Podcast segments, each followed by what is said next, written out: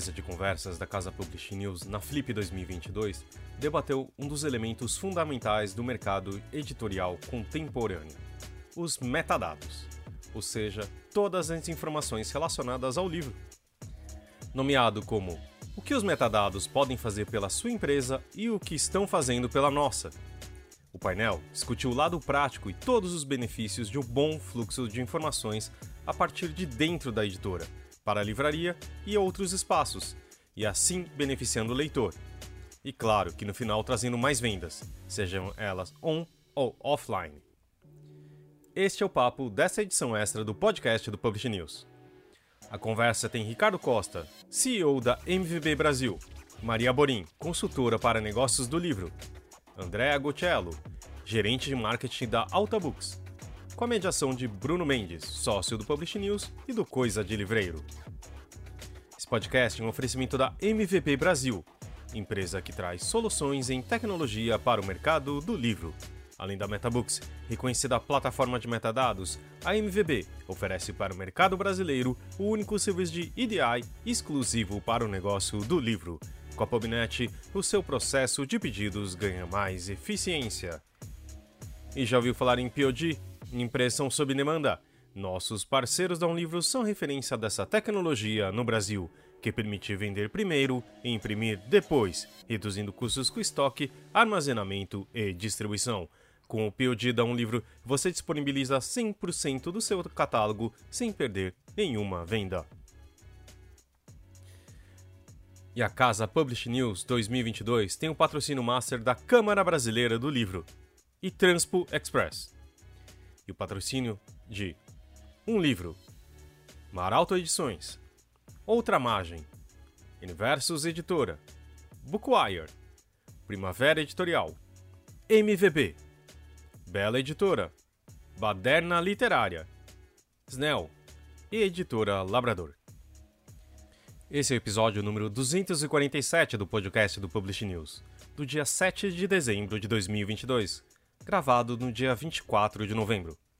Eu sou o Fábio Errara e esse episódio conta com a participação de Ricardo Costa, Maria Borim, Andréa Gutiello, mediação de Bruno Mendes e a edição de Fábio Errara. E não se esqueça de assinar a nossa newsletter, nos seguir nas redes sociais, Instagram, LinkedIn, YouTube, Facebook e Twitter. Todos os dias com novos conteúdos para você. E agora, o que os metadados podem fazer pela sua empresa e o que estão fazendo pela nossa.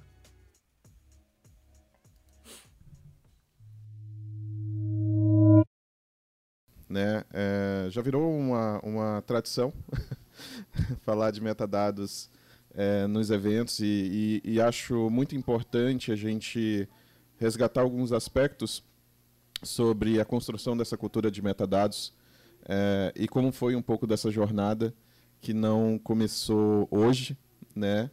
É, eu lembro quando o projeto da MVM, ainda Metabooks, estava nascendo é, e os desafios de convencer todo mundo a utilizar metadados, né? convencer que metadados é, é importante para o negócio. É, isso não para, né? Todos os dias eu acho que eles têm um grande desafio de convencer, conversar, explicar é, como um metadado pode levar o negócio para outro nível. E eu queria, antes de, de, de entrar na questão prática, né? A gente tem aqui duas pessoas que utilizam o metadado é, de maneira prática né, e tem essa relação funcional. Mas antes de entrar nessa questão prática, eu acho que vale a pena um resgate histórico. Ricardo, como foi trabalhar metadados no Brasil e como você conseguiu convencer as pessoas de que isso fazia sentido?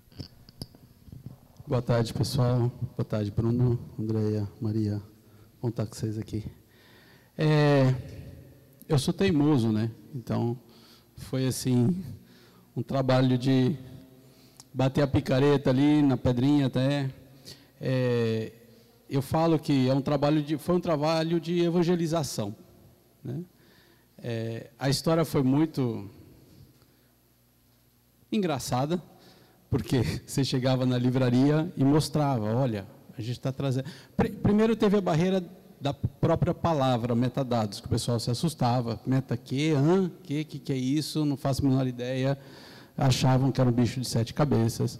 A gente fez uma, a gente fez um, a gente foi convidado para fazer uma uma fala sobre metadados, só que nós éramos proibidos de usar a palavra metadados, para as pessoas não se assustarem. Lembra disso? Fizemos lá no Rio, num evento da Libre. É, esse, era, esse era o nível quando a gente começou a conversar sobre isso.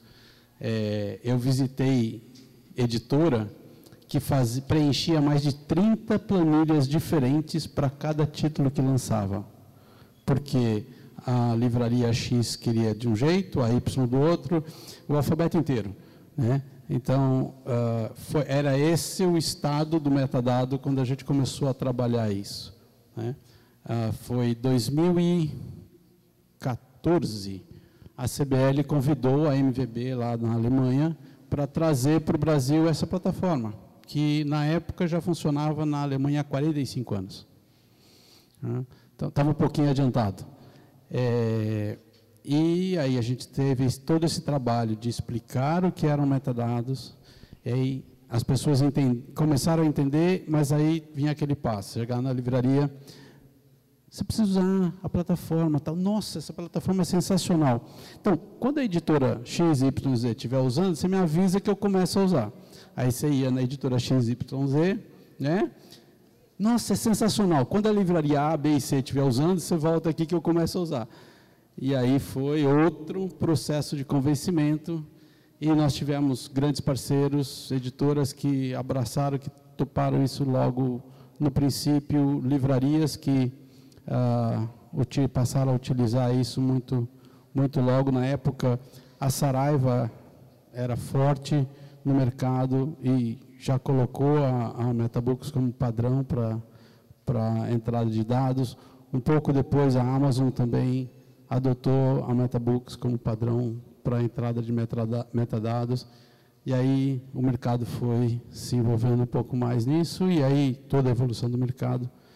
Mas assim, eu acho que eu resumi rapidamente sete anos de trabalho, né?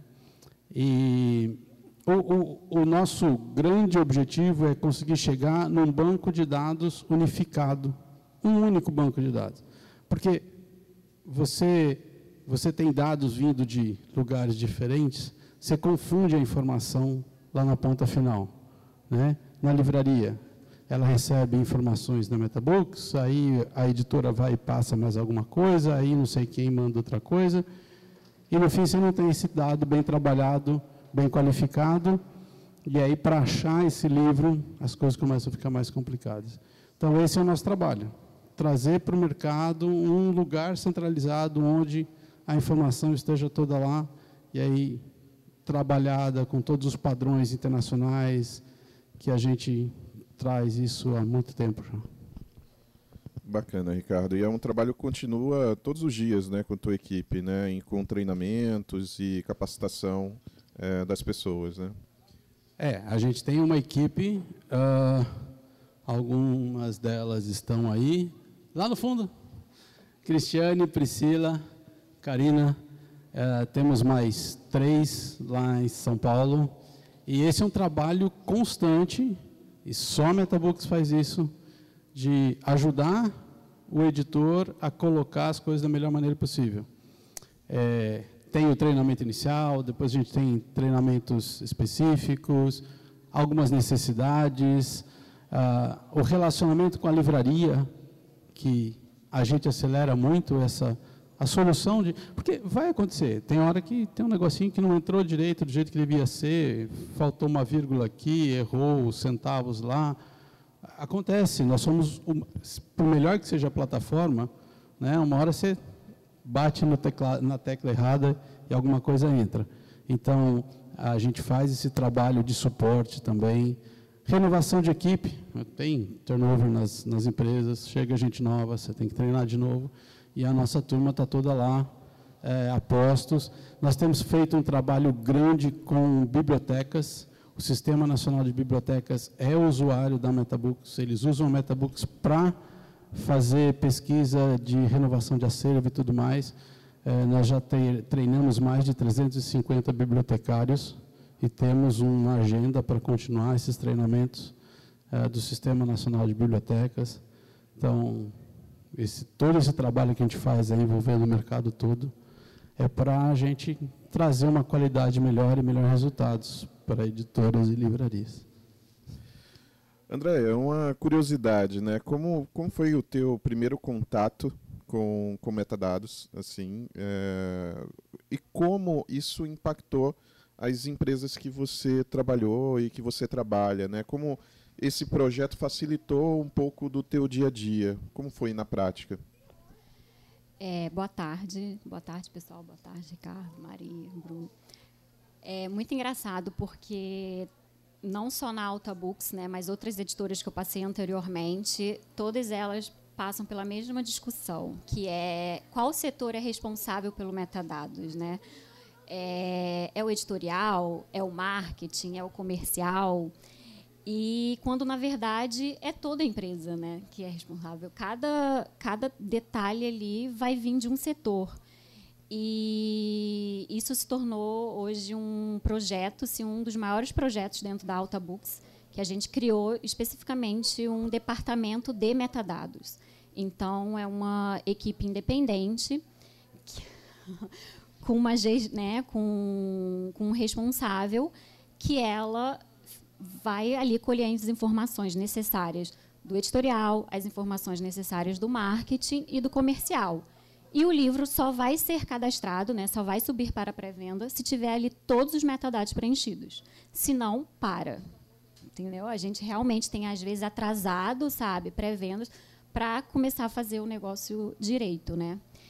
E isso ali para o marketing, né, para a minha equipe ali, tá, tem sido fantástico, porque assim, quando a gente vai pegar uma campanha para fazer, principalmente, né, por exemplo, a campanha de ads, né, o Amazon Ads, você coloca no automático ali, aparece todos os livrinhos, realmente as indicações que são do mesmo tema, né, do, do, dos autores, assim, tudo se cruzando, a gente né, tem uma facilidade muito maior e a gente consegue ser muito mais assertivo, né?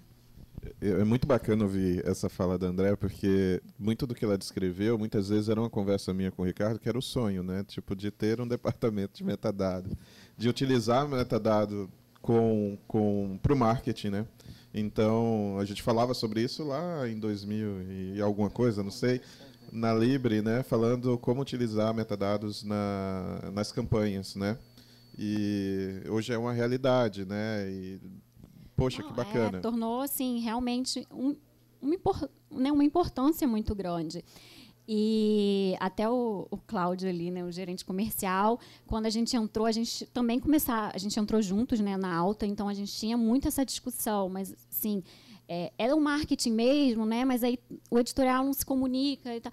Não, gente, peraí, vamos parar tudo, vamos reestruturar isso. E não, assim, agora tem realmente a equipe metadados e a gente chama lá. Ah, não, fala com metadados, né? É realmente hoje um departamento lá dentro da editora. Sensacional. Ô, Bruno, só, eu preciso dizer isso. Eu bati palmas porque há cinco, seis anos, uma editora alemã, Fischer, eles queriam colocar livros aqui no Brasil, começar a divulgar livros no Brasil, vieram me procurar. Não foi nem comercial, nem marketing, ninguém. Foi o gerente de metadados da editora, veio conversar comigo. Eu falei, nossa, quando que a gente vai ter isso no Brasil? Pronto, tem. Parabéns, legal. Sensacional. Maria, eu sei que tua relação também com metadado é, vem de longa data. É, eu acho que foi uma das primeiras pessoas também que, que conversando no mercado entendeu a ideia muito rápido e você trouxe para a realidade de editoras, livrarias, negócios diversos. Como foi tua experiência e como tem sido aí na ponta da livraria fazer isso? Ah, bom, primeiro boa tarde. É, obrigada pelo convite, é uma honra estar aqui. É, eu queria voltar uma casinha que é eu acho que eu senti rápido qual que era a importância dos metadados, porque eu fui livreira da Livraria Cultura, que existia um departamento de cadastro gigante catalogação. de catalogação com muitos funcionários e às vezes a gente lá na ponta na livraria não conseguia atender o cliente com uma informação de um livro novo porque ele não estava cadastrado e a gente tinha que buscar essa informação em outros lugares. Então, quando os metadados chegaram no Brasil, para mim foi muito fácil falar queremos isso a qualquer momento, a qualquer hora, como é que eu faço para acessar, né? Então, é, depois, é, nessa rotina de ajudar novas livrarias a surgirem no Brasil, é, surgirem em, algumas cidades, e livrarias de nicho, né, pequenas, eu faço uma espécie de consultoria para algumas livrarias novas é, que querem é, abrir e no, no, geral são de pessoas que não são do livro, né? Pessoas que é, fizeram uma transição de carreira e tem aquele sonho antigo de ter uma livraria é, e indo é, no caminho do que acontece é, no exterior, essas livrarias estão cada vez mais nichadas, menores, com um acervo muito detalhado e uma dificuldade enorme de saber, dentro de um universo gigante no Brasil, que livros você coloca nessa livraria para atender é, essa demanda do seu acervo tão específico. Então, os metadados são uma grande salvação dessas livrarias menores e dessas livrarias específicas, porque você consegue, a partir dos metadados, montar o seu acervo. E você não começa mais a montar o seu acervo de uma planilha em branco, que você vai lá e pega aquela coluna ISBN, título e editora. Né? Então, isso já é uma, uma possibilidade para quem entra hoje no mercado começar diferente a pensar o seu acervo. E então, é, para mim, o que representa é tudo aquilo que a gente fala de bibliodiversidade, de saber rápido se os livros estão disponíveis, de saber é, como montar esse acervo e pegar tudo daquele mesmo autor, mesmo que ele tenha de diversas editoras. É, então, isso para a livraria é algo essencial, assim. É, tanto que eu sempre, quando apresento para os clientes, eu digo, não dá para abrir livraria sem um sistema que esteja integrado com metadados. E então não, não começa a fazer porque é, não vai ser legal. não vai ser legal. Então hoje a gente consegue construir, agora mais recente, é, a gente está fazendo um acervo de uma livraria específica de arquitetura, design e desenho industrial, paisagismo, temas que estão fora do catálogo brasileiro há bastante tempo, né? é, é, temas que diminuíram a sua produção no Brasil.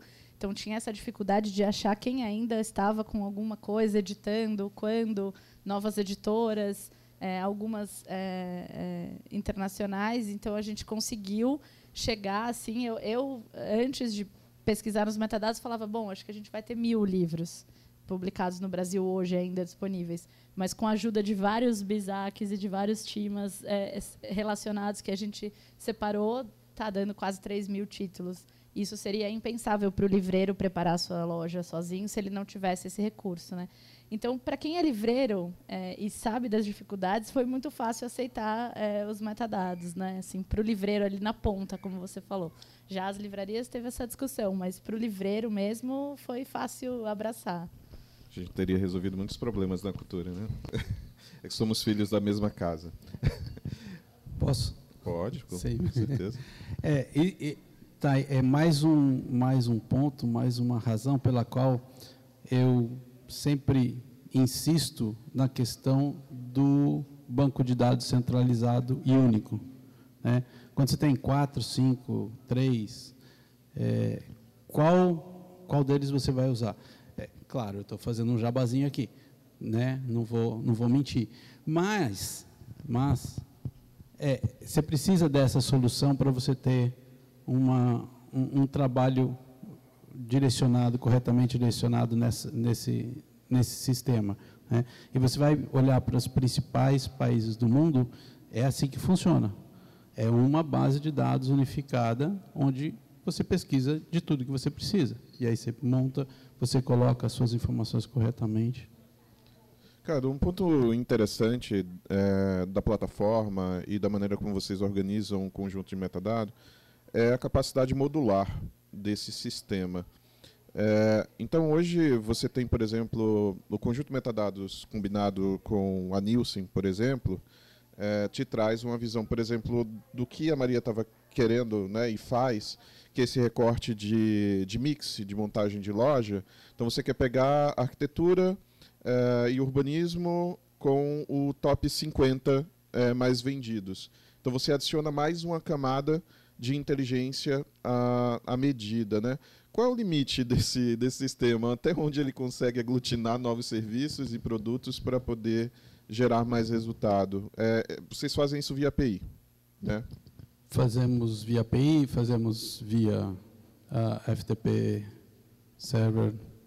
É, limite, eu acho que eu não vejo. é, ele, ele, a gente tem um, um sistema altamente robusto. Eu, eu, falo que alemão tem duas neuras, que são segurança e qualidade. Né? Então, às vezes, e-mail de colega de empresa já caiu no spam, porque tinha alguma palavra meio não sei o que lá, lá dentro. Então, para você ter noção do, da, da neura com a segurança, por exemplo, na, na nossa plataforma, tudo que está envolvido dentro de uma empresa alemã. Então, a segurança está garantida, a escalabilidade está garantida, né? compliance, governança, é, a gente dá muito valor para isso. Então, com tudo isso, com, com uma boa base para tudo isso, é, a Nielsen, nós, nós, vírgula, Cristiane e a equipe da Nielsen no Reino Unido desenvolveram uma integração. Foi um ano de trabalho. Hoje a gente entrega e, a, as informações para a Nielsen, por exemplo, com todos os livros classificados com a classificação TIMA. A, a Nielsen processa isso lá dentro do esquema dela, todo o processo de relatórios. E, como a Mariana mencionou ontem na conversa aqui com o, com o Marcos Pereira, eles estão começando a fazer essa segmentação de acordo com essas categorias. Né? O, o TIMA é uma maneira de categorizar, classificar os livros é, mais global, mais ampla do que o BISAC. É, ele é concebido a partir de um conceito é, trabalhado com, hoje são 27 países que fazem parte do comitê e trabalham isso. Então, ele ajuda muito, ele tem uma capacidade muito ampla de atender o que André falou da bibliodiversidade, é, das especificidades de cada país, das necessidades, da diversidade de temas, de conceitos, de tudo mais que a gente tem no mercado, que a gente tem na sociedade hoje. É, e a gente disponibiliza tudo isso facilmente lá dentro da plataforma. Então, as, os diferentes serviços conseguem acessar isso e prestar, por exemplo, esse serviço que a Nilce tá, montou tão bem. Ontem, o Marcos Pereira comentou que ele, além de ter acesso a Nielsen Brasil, ela, ele acessa a Nielsen do Reino Unido, mas lá ele já consegue ver, dividido por categorias, não sei o quê, que são as categorias do TIMA, que lá já está um pouquinho mais adiantado do que aqui. Né? É, o Reino Unido vai passar a usar essa categorização como exclusiva em 2024. 2024 para cima não se usa mais nenhuma outra. Né? E a gente está aqui batalhando aí para trazer agora, a gente está evangelizando o time agora, já evangelizamos metadados, agora veio a nova categorização com os parceiros Nielsen e outros. É, é gostoso lembrar é, que esse trabalho de quebra de tabu, de evangelização, a gente começou a fazer isso junto, né, com Bookscan e, e com e, e, com MetaBooks. É, eu tenho um carinho imenso quando eu lembro que de uma forma ou de outra uh, eu estava lá no, no início do trabalho da MetaBooks. Eu precisava antes do início. Pois bem, antes do início. Agora aqui vai um pouquinho de fofoca, um pouquinho de bastidores.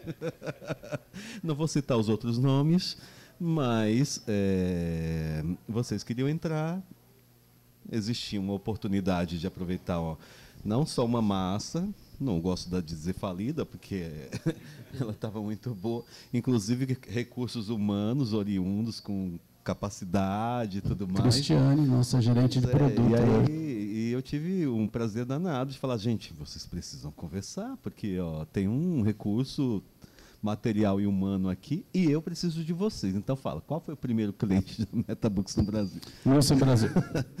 porque era é porque, é, é porque era um carinho, era uma necessidade que a gente tinha para o mercado. Eu sou um entusiasta de tudo que se refere à, conectividade, a, a, a, qualquer tipo de melhorias. Então, essas brigas de quebras de tabu, para a gente sempre foi uma, uma briga que a gente quis entrar desde cedo, ajudar os colegas. E eu fiquei feliz de, de ver que vocês precisavam de um empurrãozinho, pluft, voaram longe. Era basicamente dizer parabéns para vocês pelo trabalho diário, que eu entendo como é que é. Quebrar tabu todos os dias. Todo dia você quer. Se não quebrar o tabu até meio-dia, não tá, tá atrasado. eu, eu, eu, tenho. Super obrigado, Isma. Assim, eu acho que você tem que fazer. Fica aqui do lado, porque você tem que fazer parte dessa mesa, que faz parte dessa história. Mas é, a gente tem é, utilizado esse conjunto. As editoras têm feito um, um uso extensivo, né? E, e, e, é, eu acho, o teu cliente, né? É, é, é muito fácil, né, para a editora cadastrar e tudo mais. Até porque vai para as grandes redes de varejo com muita facilidade e tudo mais. Mas aí eu quero perguntar para André e, e também para Maria, que é o passo adiante, assim, como é as livrarias independentes é, a utilização disso nos seus sites, né? Eu vejo que muitas delas não aderiram, não conseguiram integrar, tem dificuldade. É, e a gente está falando de, de, de, de, ótimas casas, né, que têm uma certa tradição né? Posso né, é, falar, né? Travessa, é, a Vila eu não sei se já integrou ou não para o site. Eu acho que para o site ainda não, na loja sim, né? É, como é que fica para esses pontos independentes? E, e, André, eu quero que você me conte também aí do lado da editora, qual esse desafio ainda, né? Que você tem que passar ainda os dados de uma maneira talvez tradicional para esses pontos independentes ou não? Isso já mudou um pouco? Sim, ainda tem algumas que ali ainda cadastro ainda é manual, né? Ainda é. E até mesmo quando a gente tem alguma ação né, específica, né, de com algum ISBN especial, por exemplo, né, aí também ele, algumas pedem, né, para ser diretamente pela plataforma própria. É, ainda tem essas especificidades, né, assim, a parte, mas eu acho que já evoluiu bastante, assim, né, nesses 10 anos aí que eu estou no mercado editorial. Fazer 15 a gente faz duas planilhas só. Já, né, já, já melhorou bastante. E, mas é legal, assim, eu sinto que até nessas conversas, né, nessas reuniões com, com as livrarias, eles mesmos também já estão incorporando né, essa cultura de de saber também como eles podem ajudar, né? Assim, é, sondam muito, né? O que, que as outras vêm fazendo, como que pode ser feito, né? É, até é, palavras-chave mesmo, né? Que a gente vê ali mais importantes. E e é uma coisa que não pode parar, né? Você não faz o cadastro ali e pronto, ele né, vai ficar aquele mesmo cadastro para sempre. Não, você tem que estar tá ali alimentando o tempo inteiro, né? Então, muitas vezes a gente entra em contato, né, com alguma livraria específica e também pede para ser mudado, né, alguma coisa relacionada que chegou, que precisa ser atualizado, né? É no, pela MVB isso já é automático, a gente faz ali dentro, mas ainda com algumas livrarias a gente precisa estar tá entrando em contato com elas e estar tá fazendo essa atualização.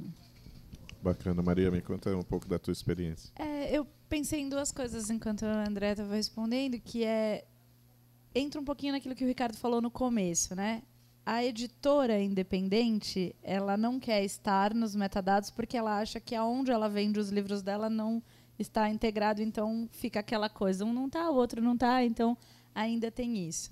É, mas eu já vejo que o cenário tem mudado. Tem muitos, assim como tem novos entrantes no mercado livreiro, né? Tem muitos novos entrantes no mercado de editoras também. E eles têm se conscientizado da importância disso para difundir as informações do livro, né? Que não adianta só você publicar, você precisa fazer seu livro ser encontrado.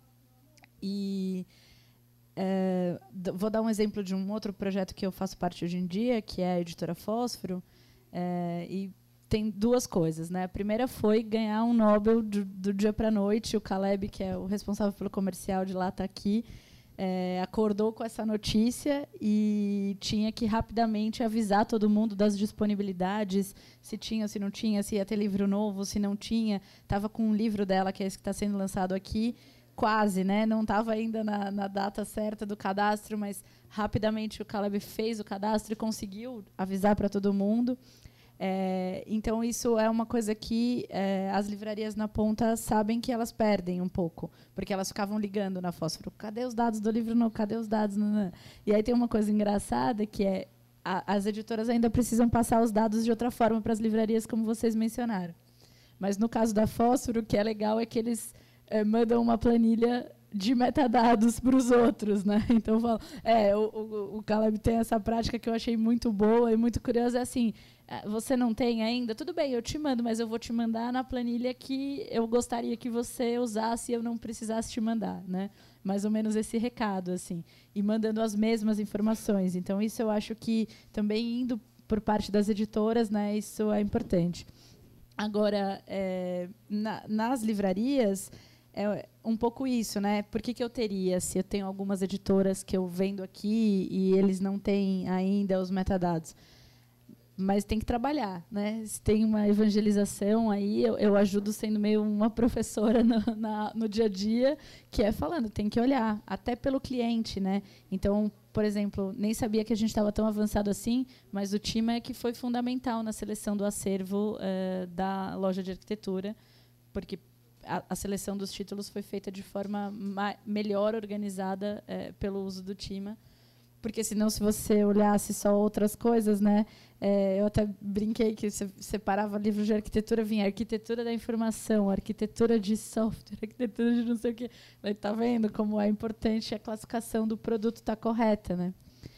É, então, eu acho que tem ainda um mercado a ser explorado com as editoras independentes, que tem muitas que crescem a cada dia, e elas também precisam ser sensibilizadas dessa importância. E aí as livrarias menores também vão aderir a isso. Por outro lado, as livrarias independentes têm uma questão de custo com tecnologia, é, custos. É, elas precisam entender de alguma forma como é que isso vai retornar para elas, né?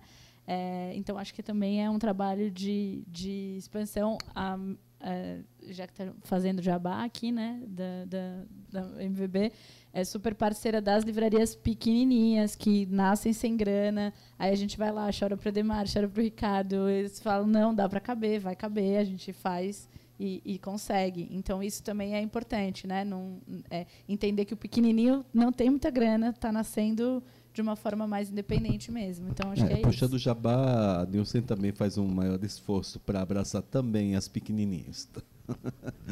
É, eu podia, podia acompanhar de perto, inclusive também com as editoras, né, assim, então essa tentativa de deixar a coisa mais é, democrática. Eu acho que um aspecto muito importante e da Metabooks, da Nielsen também, é, é uma responsabilidade e um compromisso para desenvolver de fato a tecnologia. É mais do que ser um negócio e ser lucrativo. É, porque eventualmente surgem concorrências e aspectos de concorrência dentro do mercado. Mas é importante entender quem está comprometido para uma construção é, e desenvolvimento daquela linguagem, porque você pode fazer metadados e morrer com aquela estrutura básica. Né? Mas, por exemplo, a mudança de BISAC para o TIMA é, é uma evolução dentro do conceito de tecnologia e de melhor uso da linguagem dentro do conjunto de metadados. Né? É, quem fomenta isso, Ricardo? Como é que esse setor evolui e por que, que vocês vão aderindo? Por exemplo, os campos que estão lá para serem preenchidos, toda hora vai surgindo alguma coisa e uma nova possibilidade. Quem que dita essa regra e como é que essas coisas vão sendo modificadas? É, bom, é, é um trabalho cooperativo. Né?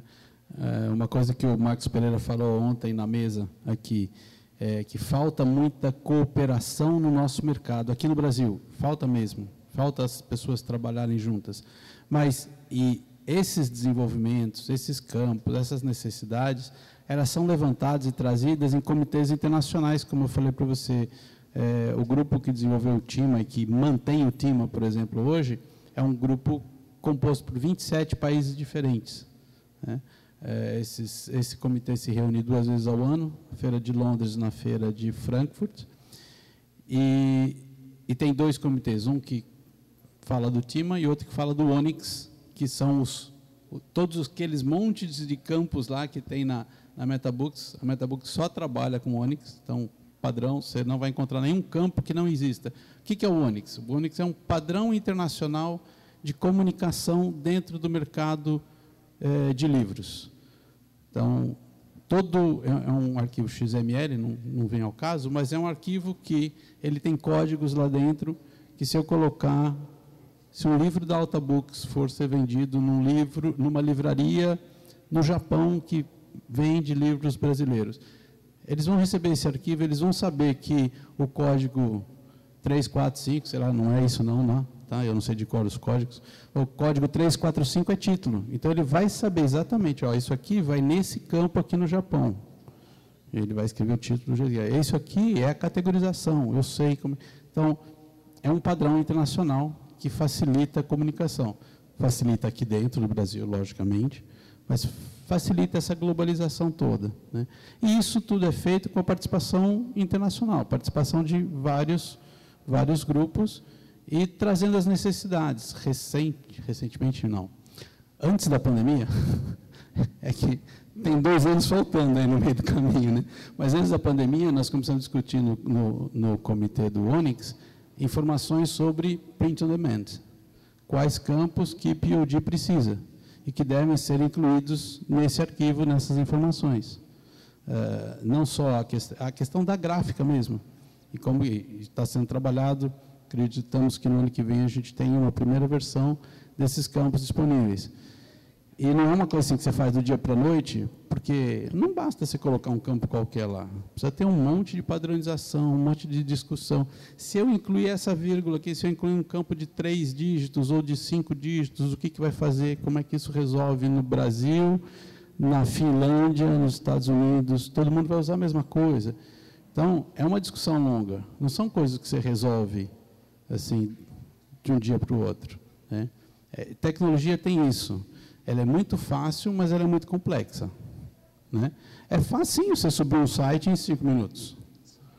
Agora, eu quero ver você fazer um site funcionar legal, com todas as, as, as coisas que você quer ter lá dentro, ter segurança, ter qualidade, ter imagem boa, em cinco minutos. Você não vai fazer.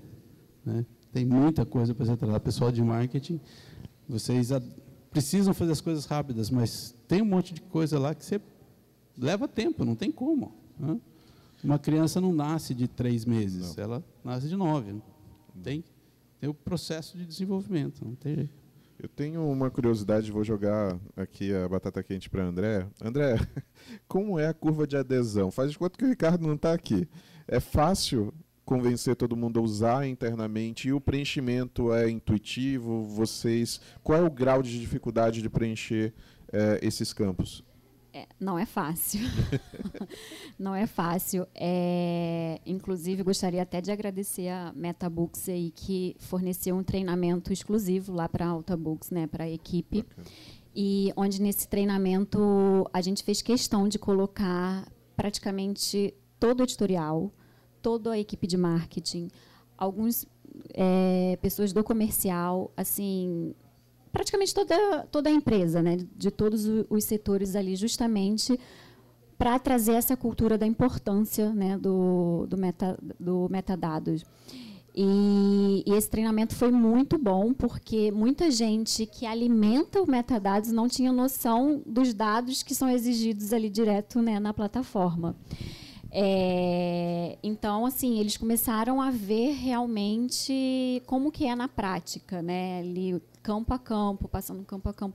Isso foi assim uma virada de chave, realmente, sim. Muito obrigada, porque ali dentro foi uma virada de chave ali mesmo para a equipe onde em conversas assim às vezes de corredores, né, o editorial chegar e falar assim: "Ah, André, você pode dar uma olhadinha, ver como que tá, se eu estou indo pelo caminho certo", sabe? Então, eles começaram realmente preencher aquilo que teoricamente era obrigação, né, com outro olhar de tipo de ajuda, né, de querer ajudar, de contribuição, né, de que realmente é importante eles contribuírem. É, e isso, sim, é um trabalho recente, né? Tanto que o nosso, é, o nosso catálogo, assim, o, digamos que de julho para cá os lançamentos estão ok, né? Porque foi quando a gente realmente começou esse processo também de dar a sua devida importância. Mas a gente, em paralelo, ainda está fazendo aí um processo de, do restante do catálogo, né? De 20 anos atrás aí. Então a gente, inclusive, é, tá com uma pessoa é, exclusiva para isso, né? Uma pessoa temporária que está revendo desde lá de trás. Então, assim, o nosso objetivo aí, né, o sonho de consumo vai ser chegar aí nos 100% ouro. São as, as medalhinhas. São as medalhinhas, é.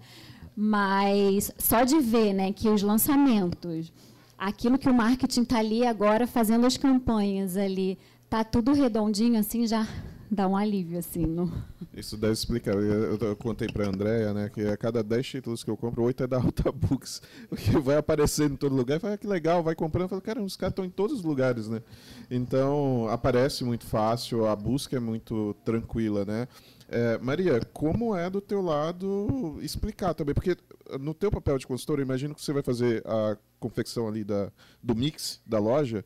Então você abre a ferramenta, faz a utilização e tal, mas o, como é que é isso para o dono e para as pessoas que estão olham aquilo como algo alienígena, fala, o que, que você está fazendo aí? É difícil, porque se a pessoa não tem uma, um repertório ali anterior, ela acha que o fato dela abrir uma livraria é, mais tradicional, né, menor, e que ela vai conhecer os clientes pelo nome, e que ela vai saber que os clientes gostam de comprar isso e aquilo, ela acha que é, isso é o mais importante e que isso é o que vai fazer com que ela atenda melhor. É, então você precisa convencer de que para ela atender melhor, ela tem que saber o que oferecer justamente para aquela é, é, venda daquilo que você gostou e poderia ler também, que hoje acontece muito fácil né, na, na, internet. Então, nas vendas online, você compra um livro, aí já te sugerem outro, e aí vai aparecendo outro e outro. E isso é fruto dessa organização de dados. Então, você também pode reproduzir isso na sua loja é, física e tradicional para, inclusive, vender mais, que é você conseguir, no seu sistema de pesquisa ali, é, sugerir outras coisas para o cliente a partir daquilo que ele já levou. Então, acho que esse é o caminho, né? É, que a tecnologia também ajude o pequeno a fazer a função de livreiro clássica, que é saber tudo. Que, se você leu esse, você vai gostar desse, desse e desse. E que hoje é, existem ferramentas que vai te ajudar que, que, vão te ajudar a ser um livreiro melhor, né? A ser um livreiro que não precisa devorar todos os cadernos de cultura do final de semana para saber o que saiu de novidade, né? Esse, esse livreiro não nem existe mais, né? Os, aliás, os cadernos de cultura aliás. também não, né? então, é, é, então é isso. Tem que entender também que o papel desse livreiro como mediador ele também mudou, né?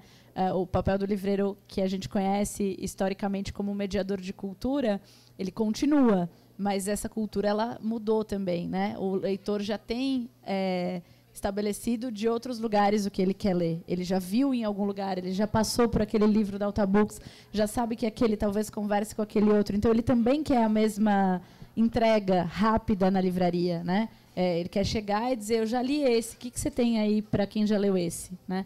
Então ele também quer isso na livraria. Então acho que é, tem que convencer por esse lado, né? E só para compartilhar da minha parte, o assunto aqui não é Bookscan Nielsen, mas é, eu fiquei bastante uh, interessado nessa questão da curva de aprendizagem, da adesão de cada um dos departamentos. Quase 10 anos de Bookscan. É, a gente mantém uma rotina de curso todos os dias.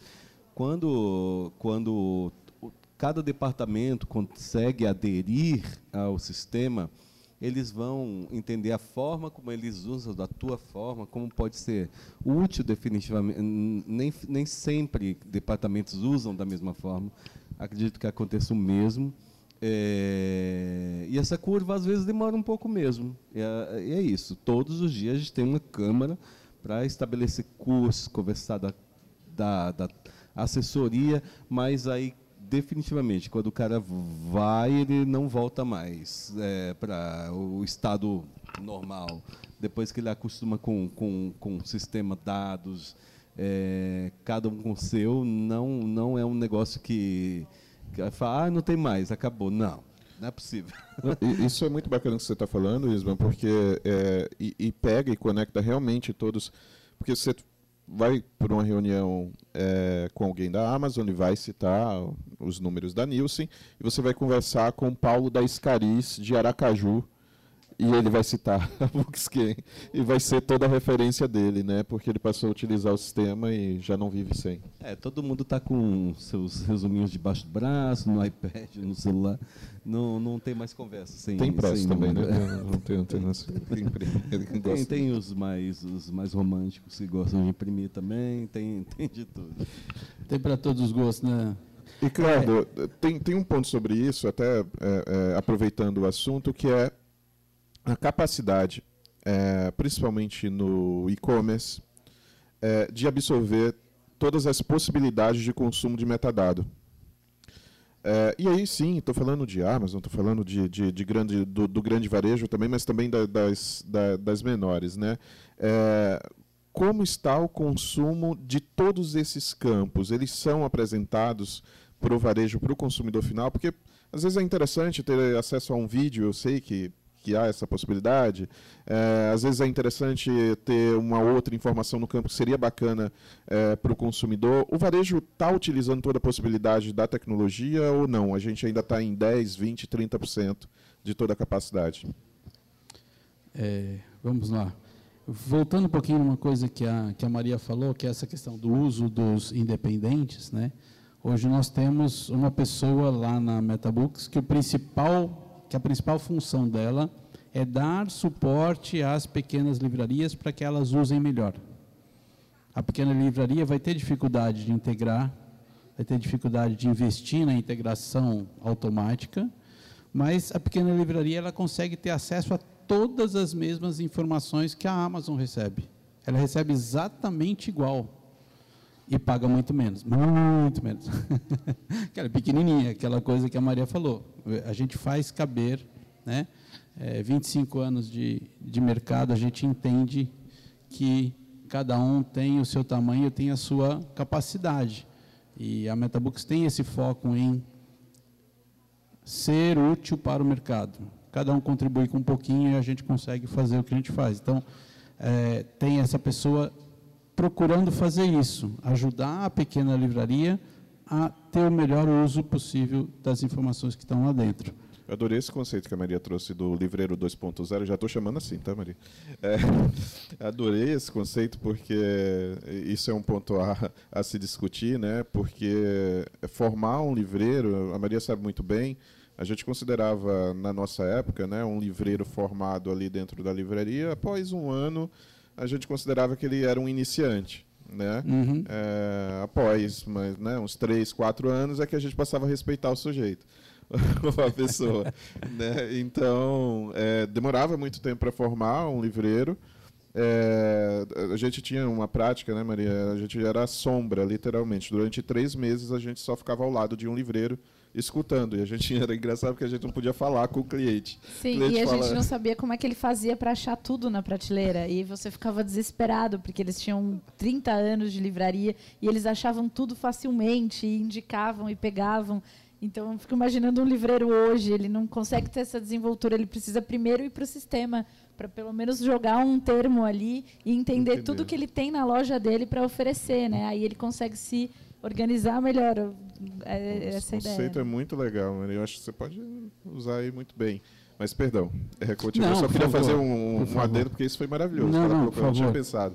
É, é, é, eu acho que a MetaBooks é um, é um passo além do, do Google ou da, do site da Amazon, que muito livreiro abria, ou abre ainda, para procurar o livro que o leitor chegou na livraria procurando. Ele ia lá e pesquisava na Amazon ou dava um Google. Hoje o livreiro tem a Metabooks, ele entra lá e traz. E a Metabooks traz, por exemplo, isso que a, que a Maria falou, de quem gosta, esse livro aqui tem outros, esse título, tem outros títulos do mesmo autor, tem outros títulos do mesmo assunto, tem lá uma, uma seção dentro da, da do, do registro daquele livro, tem uma seção de relações. Né? Então já vai ajudar muito esse, esse livreiro estagiário aí que está começando agora. Mas, ah, lembrei. Eu estava, mas onde é que a gente estava? Mas qual era a pergunta? Já lembrei. Sobre os aspectos de utilização de todo o conjunto utilização de Utilização do, dos campos. É, é, é, é, essa é uma outra luta, né? É, Amazon, usando o exemplo da Amazon, a Amazon já tem lá um padrão mais ou menos estabelecido e, inclusive, tem algumas coisas que ela não recebia via Metabooks, tinha que subir a parte, não sei o quê. Mas Cristiane e Priscila trabalhando junto com o pessoal lá da, da, Meta, da, da Amazon diretamente, as coisas têm evoluído bastante. Então, a gente tem tido uma entrega mais fluida com a Amazon. É, as livrarias estão ampliando você falou de Livraria da Vila. Livraria da Vila já está integrada, inclusive no site. E há uns dois anos, mais ou menos, Cristiane vai me ajudar a lembrar isso, é, recebemos, tomamos uma bronca do Flávio, da Vila, porque ele estava colocando os livros em disponibilidade no site dele de acordo com essa informação que estava na MetaBooks. Então ele lia lá, livro disponível, então ele botava no site para vender. Aí quando batia, ele mandava o pedido para a editora, a editora respondia, não, mas eu não tenho. Aí mas como assim? E aí fomos nós trabalhar com as editoras que não estavam atualizando o status de disponibilidade, porque ele depende daquele status, ele põe o livro para vender. É uma coisa que antigamente não tinha. Travessa já está integrada também, já está utilizando diretamente a plataforma. Pois é. muito legal, muito legal. É, esses dias, acho que foi a Raquel que me falou. A gente sabia que a Travessa estava trabalhando, aí a Raquel virou para mim.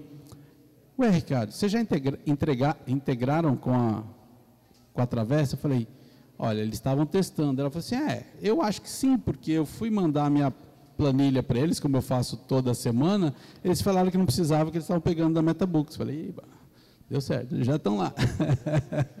já estão lá. E, e, nós estamos agora com um projeto, com uma, uma livraria, não é nova, uma livraria que já existe no mercado. Estamos trabalhando com eles exatamente num projeto para que eles aproveitem quase 100% do que está na MetaBooks. É uma reformulação de site completa, porque normalmente esses sites são sites que eram uma loja de, de qualquer outra coisa de e-commerce e traz e vira e-commerce de livro. Então, e o livro tem muitos campos, muitas informações diferentes de uma geladeira. Né? Então, tem várias adaptações, mas nós começamos a trabalhar com uma livraria que está bastante empolgada com esse projeto de trazer o maior número possível de informação. Gente, eu adoraria ficar mais umas três horas aqui falando, porque tem tanta possibilidade né, sobre. É, parece um detalhe, né? Cadastro de livro. É muito mais do que isso. Né? É, a gente tem um livreto é, que a MVB está disponibilizando para vocês falando sobre esse conteúdo. É só pegar no final Pode aqui pegar na com, saída, com o pessoal na pelo saída. nosso time da Alemanha, adaptado pelo nosso time do Brasil, em parceria com o time da Bookwire Brasil. Muito bacana. Gente, obrigado pela acolhida. Não estava nessa mesa, mas é que o assunto me empolga tanto que eu queria deitar aqui no sofá e ficar falando a tarde inteira. obrigado. Eu agradeço demais. André, Maria, é, onde é que a gente encontra vocês, deixa as pessoas conhecerem também um pouco do trabalho de vocês, que sou fã e sou suspeito para falar, acompanho vocês há muito tempo, André, a gente tem uma relação é, é, cliente também, né? Então, como é que as pessoas encontram vocês, conversam com vocês, acompanham o trabalho de vocês? Sendo bem sincero, eu não sou tão ativa nas redes sociais. Te entendo, eu também. Eu acho que eu já trabalho isso, né? Respiro 24 horas por dia, que mesmo no lado pessoal eu não uso tanto, mas vocês podem me achar no LinkedIn, Andréia Guatielo. É, e sigam a Alta Books, conheçam nossos selos, arroba Alta Books. E é isso. Também no LinkedIn podem mandar mensagem se tiverem alguma dúvida também sobre o assunto. Adoro também qualquer outra coisa, estou à disposição. Obrigada, gente. Obrigada, pessoal. Não, e, e Alta Books, a gente comentava aqui, a gente comentou já aqui outros dias, né, desde que a gente está aqui de segunda e tal, a, a, mudança que vocês tiveram e que hoje você vai na livraria, Alta Books já você já consegue reconhecer várias coisas e nos sites e redes sociais já é uma super referência. Acho que é fruto do trabalho de vocês aí. Parabéns. É, gente, é, isso, indicou vários livros. É, é uma força mesmo, da natureza, é. sim. Bom, eu estou é, por aí no mercado, faço algumas consultorias para novas livrarias, como a gente comentou, para algumas editoras também. É, então, pode me achar no LinkedIn também, é Maria Carolina Borim. A gente conversa e tem é, várias possibilidades de ajudar. Eu adoro ajudar coisas novas e pessoas a entrarem nesse, nesse mercado. Então é isso. Obrigada, Ricardo. Queria agradecer também, Bruno, Andréia. Prazer estar aqui. Acho que é, é bom estar sentado do lado de cá também, assim, da outra Às visão. Vezes, né? Às vezes é bom. Ricardo, suas considerações finais, você queira fazer. Eu só quero agradecer. Obrigado, obrigado pelo nosso convidado especial, Ismael Borges, Nilson Buxcan, valeu. É, Andréia, muito obrigada. É bom trabalhar com vocês, de verdade. Maria, nossa garota propaganda. Não, a gente trabalha junto muito bem, é muito, é muito, muito legal.